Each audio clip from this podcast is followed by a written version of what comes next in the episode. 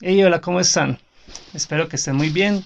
Mi nombre es Daniel Cano, les doy de nuevo la bienvenida a este lugar, este sitio en donde nos conectamos y nos sentamos un ratico a pensar, a meditar, a analizar algunos aspectos de la vida con el objetivo de por un lado entenderlos, de pronto más bien de reinterpretarlos y así buscar poner nuestra mente en una posición que nos permita a nosotros disfrutar más la vida y aprovechar al máximo, como exprimir al máximo nuestra vida y disfrutar de esa exprimida. Bueno, veníamos hablando en, en estos últimos capítulos que hemos tenido, hemos venido hablando de una serie que hemos denominado eh, las consecuencias de nuestro pasado. Hemos venido haciendo una relación de nuestro pasado histórico, de nuestro pasado evolutivo, entendiendo ciertos sistemas, ciertas dinámicas que este pasado ha puesto dentro de nuestro cuerpo, dentro de nuestra mente y que, digamos, tienen repercusiones en el día de hoy, en, la actualidad todavía nos afectan. El día de hoy vamos a hablar sobre el desempeño, ¿cierto?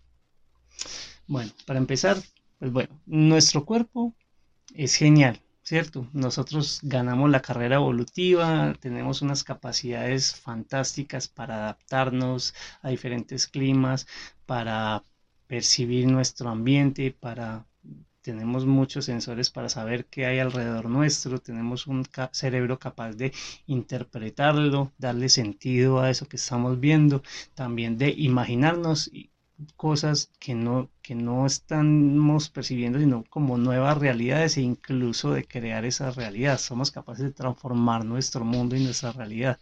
Todo este tipo de características especiales fueron las que nos pusieron realmente en el tope de, la escala evolutiva, ¿cierto? O sea, en la carrera evolutiva la ganamos, o sea, dentro de ese, eh, ¿cuál es el nombre? Como ese árbol, dentro de esa jerarquía de los depredadores, nosotros somos, estamos ubicados en, en la cima y por eso fue que logramos esparcirnos por todo el mundo y pues digamos ser la especie dominante en todo el planeta. ¿Cierto?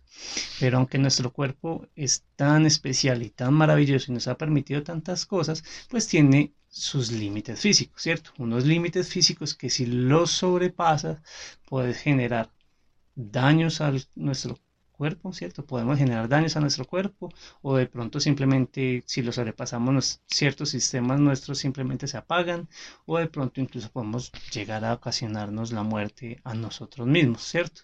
Es como el caso de que si tú le exiges mucho a tu músculo, a una articulación o algo así, o, de pronto un hueso, entonces puedes generar como un esguince o, o dislocarte una articulación o fracturarte un hueso.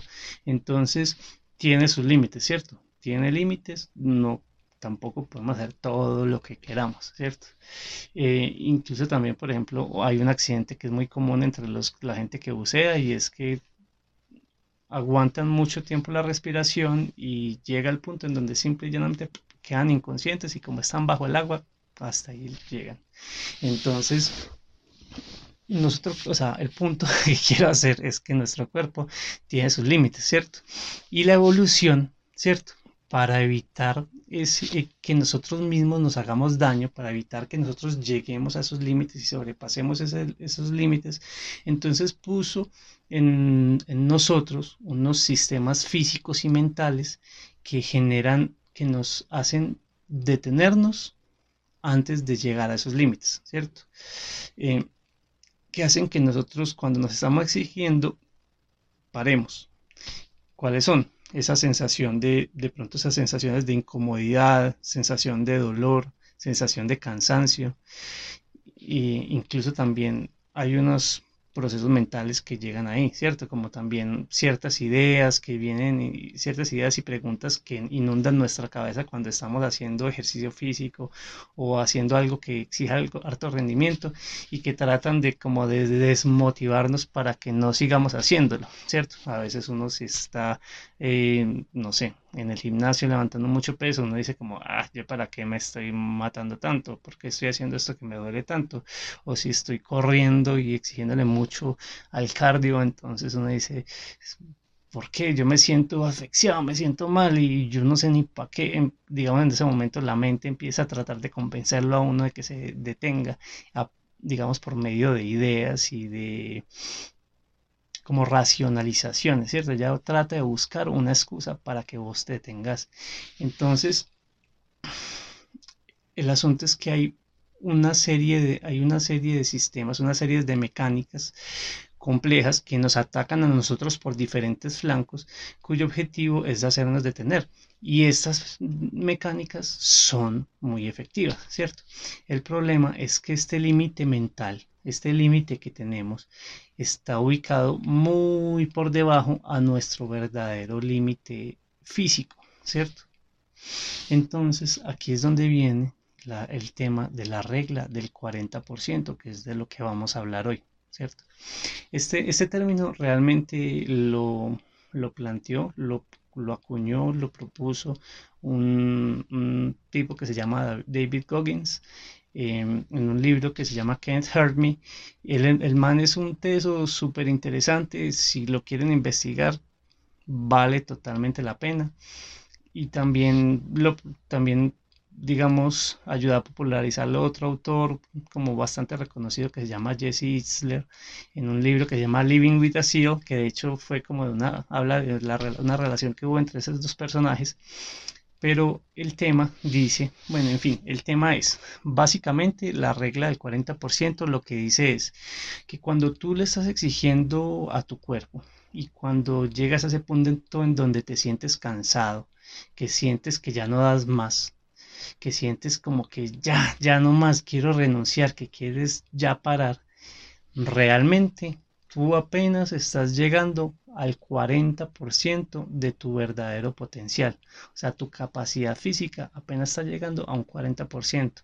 Eso que sientes es, el, es tu cuerpo tratando de detenerte en ese lugar en donde todavía es cómodo, en ese lugar donde todavía no te vas a sentir al otro día molido, donde todavía no vas a sentir el dolor, esa quemada en los músculos, donde no, no vas a sentirte mareado, donde no vas a sentirte que te falta el aire, donde no te van a salir ampollas, donde no te vas a de pronto a fracturar. Entonces, el cuerpo, esos sistemas, el cuerpo, digamos, te detiene a un 40% de tu verdadero potencial, ¿cierto? Es como para entenderlo se puede hacer la analogía como hay unos carros, hay unos carros que tienen como un sistema limitador de velocidad para evitar que uno cuando está muy cómodo y muy contento en una recta muy larga, pues le exija demasiado al carro y uno dañe el motor, ¿cierto? Entonces, pues estos límites son buenos, son funcionan y son efectivos, cumplen su objetivo de que mantienen el carro operando bajo un rango eh, sí, o sea, lo mantienen bajo un rango de operación que es seguro para el carro, que no implica daños, pero que también traen como la consecuencia de que pues, vos nunca llegas a experimentar el verdadero potencial que tiene el motor de tu carro, ¿cierto? Entonces, esto es básicamente lo que dice la regla. ¿Cierto? La regla del 40%. Ahora, con estos términos que a veces uno escucha por primera vez, es normal uno preguntarse como, ¿qué tan confiable es? ¿Será que sí es real? ¿Será que no? ¿Será que es puro cuento? Y yo entiendo y está muy bien que uno se cuestione todo ese tipo de cosas, pero pues, digamos, en el caso de la regla del 40%, yo personalmente digo que es, es, confiable y que realmente se puede creer en ella, ¿cierto? Porque pues en la vida encontramos muchos ejemplos eh, de personas que nos muestran y son como, sí, como ejemplos en vida de que esto es real, de que realmente cuando, de que realmente cuando uno llega a ese límite que la mente le dice que ya no más, que está, que se muere, uno si, si presiona y dice que no, yo igual voy a seguir, pues digamos el cuerpo realmente es capaz de seguir de ahí para allá. Hay muchos ejemplos, ¿cierto? De hecho, perfectamente estos dos autores que les mencioné, tanto David como Jesse, eh, ambos tienen un par de historias muy interesantes eh, al respecto, que pues voy a poner los links en, el, en la descripción del video. Em, y también hay un, y de hecho también hay un, hay un estudio, aunque no hay estudios como tal enfocados en tratar de demostrar la, la, la, la precisión de la descripción de la regla del 40%, sí hay unos estudios que, digamos, demuestran que que, o sea, que nosotros tenemos mucha más capacidad física de lo que pensamos que tenemos, ¿cierto? Hay un estudio que, le, que digamos, lograron incrementar significativamente el desempeño físico de, de un grupo de personas, digamos, usando el efecto placebo, dándole a ellos unas pastillas que les decían que era una cosa que les iba a ayudar a, a mejorar su desempeño pero realmente no eran nada, era una pastilla ahí vacía que no hacía nada, pero digamos ellos mentalmente, como el cerebro dijo como, ah, ya sí tengo una excusa y ya sí estoy, digamos, ya puedo desatar este otro potencial que normalmente mantengo guardadito. Digamos, en ese estudio demostró que eso sí lo hacía. Entonces, como que más o menos valida el concepto que se expone en el, el tema de la, de la regla del 40%. Eh, bueno, el tema es, este tema, este tema del, del 40% es importante. O sea, sí, ¿verdad? Porque es, digamos, uno se puede preguntar por qué es importante. Realmente yo pienso que es importante porque, digamos, la, la realidad es que la mayoría de las personas vive su vida vive toda su vida y muere utilizando y explotando solamente el 40% de sus verdaderas capacidades, ¿cierto? Porque cada que llegan a ese punto en donde duele, llegan a ese punto en donde es incómodo, tanto sea de un esfuerzo físico o un esfuerzo mental, simplemente renuncian porque creen que de pronto pues es lo que se debe hacer, de pronto creen que es lo sano, de pronto creen que es lo correcto o, simplemente no ven la necesidad de aguantar esa incomodidad o ese dolor. Entonces, como cada que llegan a ese punto renuncian, entonces toda su vida solo explotan, solo llegan a desarrollar el 40% de sus verdaderas capacidades. Entonces, a mí personalmente me parece triste ver tanto desperdicio de potencial, ¿cierto?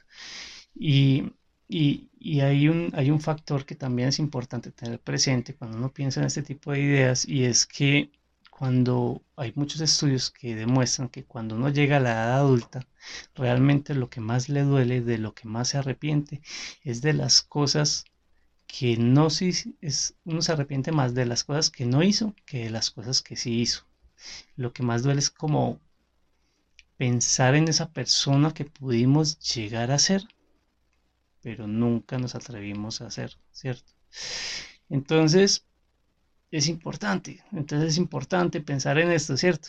Y además también tenemos que tener presentes que pues por lo menos hasta lo que sabemos, ¿cierto? De lo que podemos estar seguros es de que la vida es una sola y de que realmente es un milagro. Es un milagro, así incluso no cree, uno no crea en la religión y si no lo quiere ver desde un punto de vista religioso, también es un milagro estadístico, ¿cierto? De hecho, ahí, si, si, si no vieron mi, mi capítulo anterior de, de, de las probabilidades de haber nacido, los invito a que lo vean porque ahí entramos a explorar mucho más sobre este tema de qué tan difícil o qué tan especial es la vida desde el punto de vista del qué tan probable era existir, haber ganado esa lotería de la vida. Pero el punto, el punto es, la vida es muy especial, es un regalo maravilloso, es una sola, entonces hay que aprovecharla, ¿cierto? Para mí la, la idea es como llegar al día el día en donde vas a morir, cuando estés en el lecho de tu muerte, poder mirar hacia atrás, hacia tu vida y simplemente sentirte orgulloso, orgulloso de cómo gastaste este regalo que fue tu vida, orgulloso de cómo invertiste el tiempo y la energía que tuviste mientras estuviste vivo. Entonces, por eso es que yo considero que este punto del tema, este temita, de la regla del 40%, este límite mental que tenemos en nuestra mente, es importante entenderlo y decidir hacer algo al respecto, ¿cierto? Decidir por lo menos ir un poco más allá. De pronto desarrollar unas ganas de explotar no solo el 40, sino de pronto vamos al 60, de pronto vamos al 80, de pronto si ya uno quiere bastante, yo quiero sacarle, rayar ese 100 así este al rojito. Está bien, está bien, ¿cierto? Porque a la hora de la verdad, pues sí, es la vida. Entonces, bueno. Sigamos entonces. Para pasar, el, o sea, el tema es, pasar este límite del 40% es posible, ¿cierto? Sí es posible. Este es un límite mental y sí se puede pasar, pero el tema es que no es fácil pasarlo. ¿Por qué? ¿Por qué no es fácil? Porque pues es la misma mente nuestra la que está tratando de detenernos. Y tenemos que entender que nuestra mente tiene la ventaja táctica sobre nosotros. Nuestra mente conoce toda nuestra historia, sabe todo lo que nos gusta y todo lo que no nos gusta. Ella sabe, ella conoce todos nuestros miedos, todas nuestras inseguridades y todas nuestras debilidades.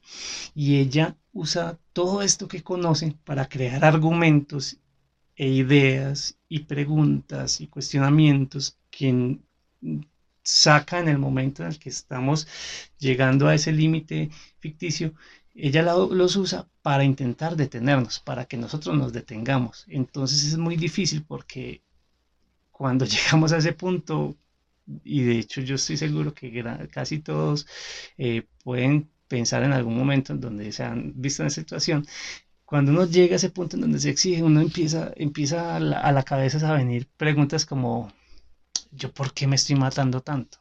Yo por qué me estoy exigiendo tanto.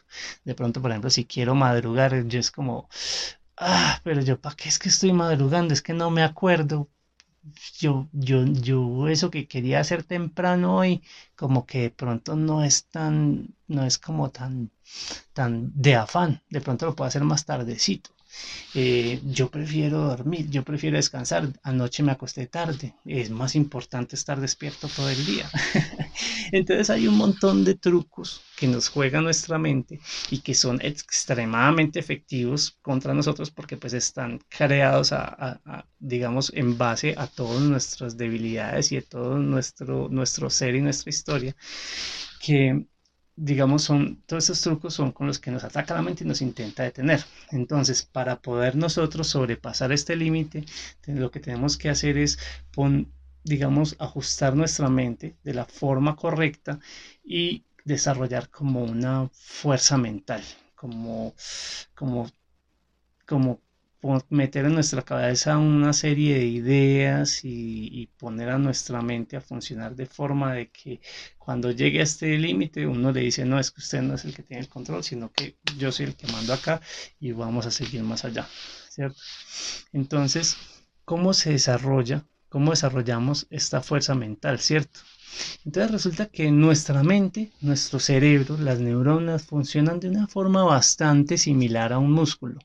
¿cierto? Em, se puede entrenar, ¿cierto? Con esfuerzo y con repeticiones nosotros podemos hacer que ciertas ideas y ciertos procesos se vuelvan como más naturales, como que funcionen mejor, como que ya no nos duelan tanto.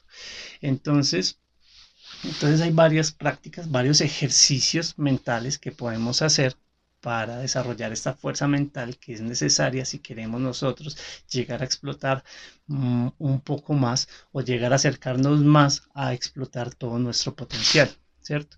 La primera viene siendo como tratar de intencionalmente eliminar todas esas ideas limitantes cuando de pronto en nuestra cabeza trata de aparecer esa idea de yo no puedo, o yo no soy capaz, o ya fue suficiente, o está muy difícil, de pronto tratar de darnos cuenta que eso apareció y decirlo y, tratar de cambiar esa idea con un no, yo sí puedo, o es que, o sea, yo estoy cansado, pero es que, ¿quién dijo que acá es donde me detengo?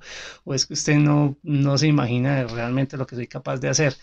Hay que hacer este cambio mental intencional, así, o sea, digamos hay que hacerlo y seguirlo haciendo y hacerlo de forma repetitiva. Y pues sí, al principio eso se siente como antinatural, incluso se siente como un poco ridículo, como medio pendejo el asunto, porque no que yo que estoy tratando acá de cambiar, si yo pienso esto, ¿por qué cambiar esto?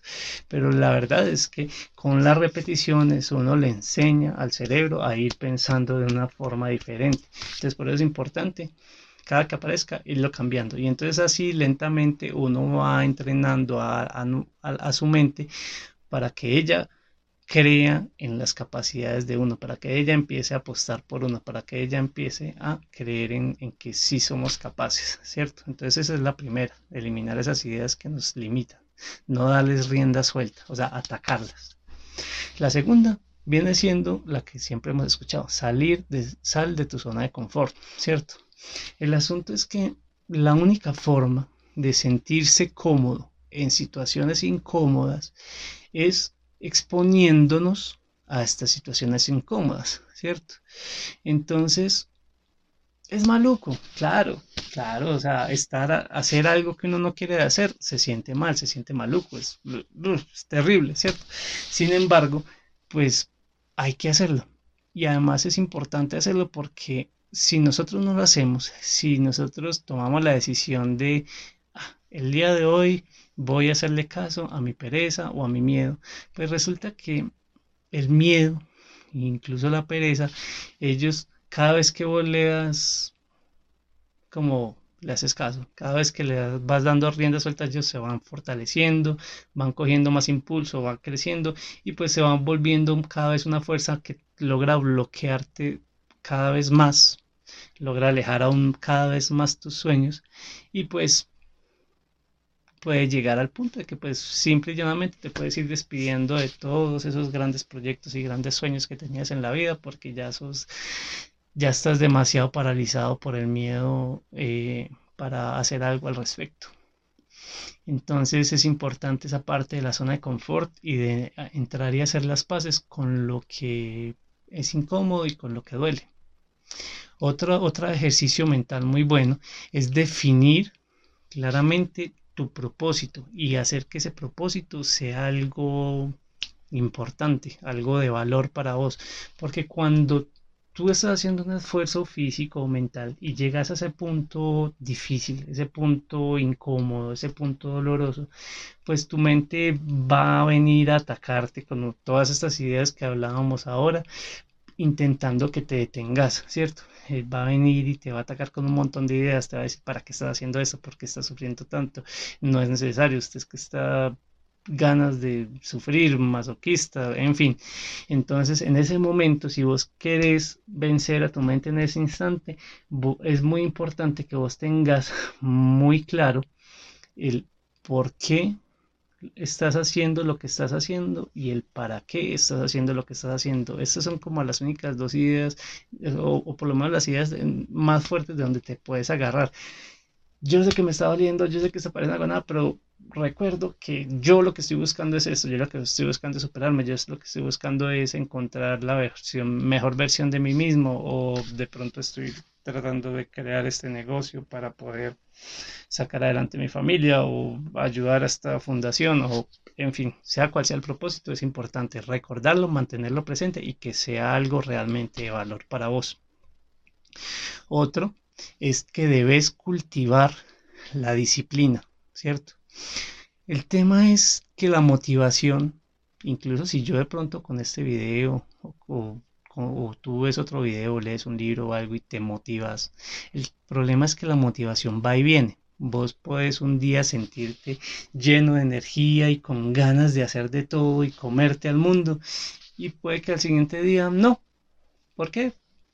Hay muchos motivos que pueden lograr, muchas, digamos, razones que pueden desencadenar en eso, como, no sé, hoy amaneció haciendo frío, o hoy estoy un poquito enfermito, hoy o anoche no dormí bien, o en fin, o tuve algún, algún resultado frustrante en mi trabajo o en mi proyecto. Hay muchas cosas.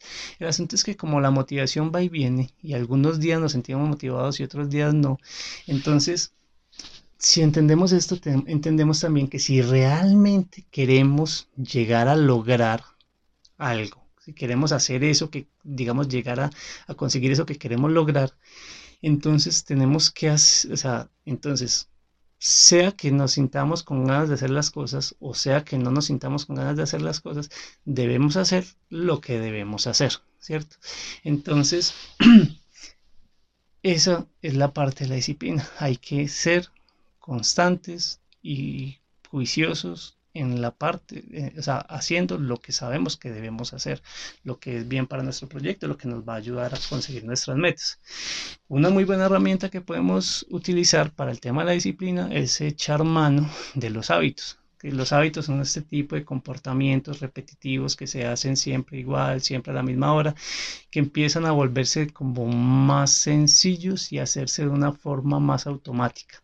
Entonces, vos podés conociendo la importancia de, ser, digamos, disciplinado y, la dinámica de los hábitos, vos podés desarrollar intencionalmente hábitos que te ayuden realmente avanzar y a lograr tus objetivos.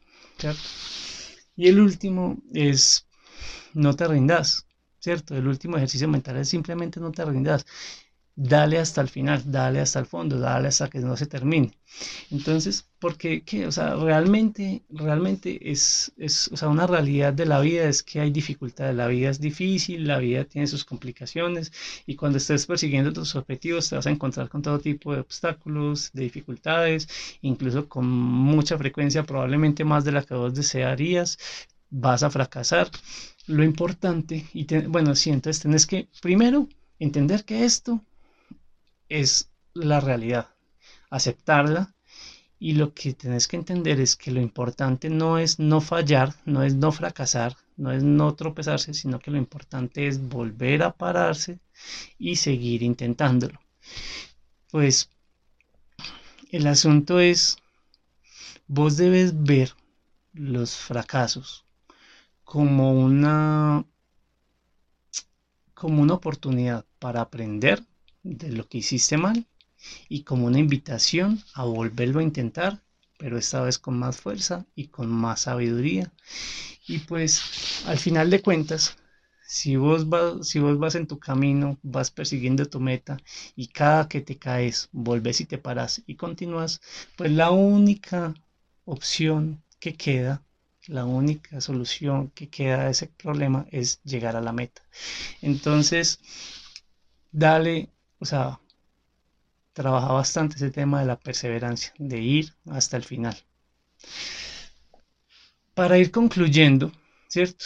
Sobre este tema del 40%, podemos concluir, digamos, para mí la conclusión importante es entender que si, si vos solamente vivís en esa zona de confort, en esa zona cómoda donde te tratas de alejar de todas las situaciones incómodas y dolorosas, pues vas a desperdiciar el 60% de tu verdadero potencial. Vos podés lograr mucho más de lo que pensás, pero para llegar a ese punto, para realmente explotar ese potencial que tenés, debes aventurarte y caminar por la zona de incomodidad y de dolor. Tienes que creer en tus capacidades, fijarte un propósito importante para ti y mantenerlo claro mantener disciplina y darle duro a la perseverancia, ¿cierto? Trabajar bastante esa perseverancia.